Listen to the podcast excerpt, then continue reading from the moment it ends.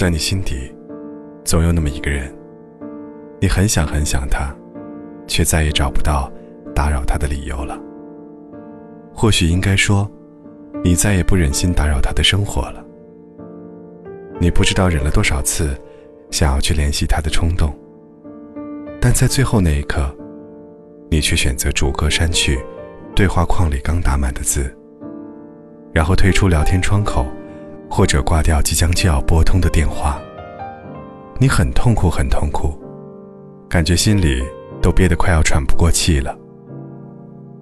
你要做很多很多的事，让自己忙碌起来，才有可能让这种症状有所缓解。但即使如此，你也再不忍心去打扰他，因为你心里明白，再去打扰，给他的。只能是烦恼罢了。你不忍心，你做不到，你很痛苦，但你却希望他能过得快乐。有人说，你这是何必呢？但这就是你，你拿自己毫无办法。来说一个我自己的故事吧。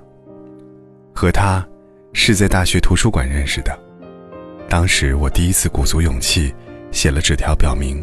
想要认识他。我第一次和女生说任何话，都不忍心说一点谎。即使说了实话，对自己形象有损；即使说了实话后，他可能会用奇怪的眼光打探我。记得加了他的微信后几个星期里，恰好是期末复习期间。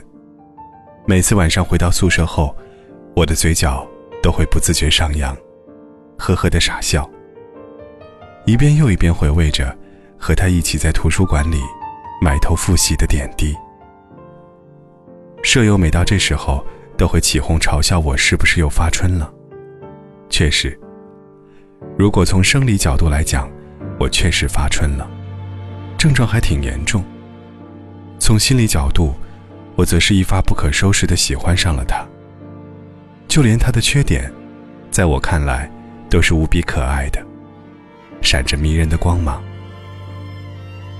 但就如一篇文章里描写的那样，在我们彼此欣赏、相互靠近时，才发现我们来自世界的不同高度。最后，也不知怎的，渐渐，我们两个人都停下了脚步，不敢再多走进对方心里，害怕最后会伤害了彼此。不知道多少次想告诉他，如果让我颠倒自己的世界，能换来和他一样的世界高度，能让彼此感觉走到一起是般配的，那么我会奋不顾身，在所不惜。但我和他心里都知道，这样换来的结果，最后只会是两败俱伤。伤了我不可惜，但如果他因此不开心，过得不顺畅。我会感觉更痛苦，会责难自己一辈子。也已经记不清有多少次，打开和他的聊天界面，有太多的话想说却不能再说，然后只能一遍又一遍翻看着聊天记录，时而傻笑，时而蹙眉。他的朋友圈状态，也不会再像以前那样随心的评论点赞。却会仔细看他的每一条状态，揣摩他的喜怒哀乐，然后牵扯我一天的情绪，甚至会清楚记得他今天发了几条，最后又删掉了哪几条。看着之前给他拍的照片，一张都可以看上好久好久，却再也没有机会为他拍一张新的。逐渐的，他生活里。再也没有了你的点滴痕迹，但你还是一如既往的，不想错过任何一条关于他的信息。相信很多人和我一样，在这个时候，很多次，你都想删掉和他有关的一切。可最后的那一刻，你心软了，你毫无条件的缴械投降了。于是，他继续占领着你的聊天列表。他依然还是你唯一置顶、唯一加星标、唯一特别关注的那个人。他和你的聊天记录依然占着你手机最大的内存，甚至你担心有一天手机丢了怎么办，于是会备份好和他有关的一切记忆，微信、QQ、短信聊天记录，还有照片。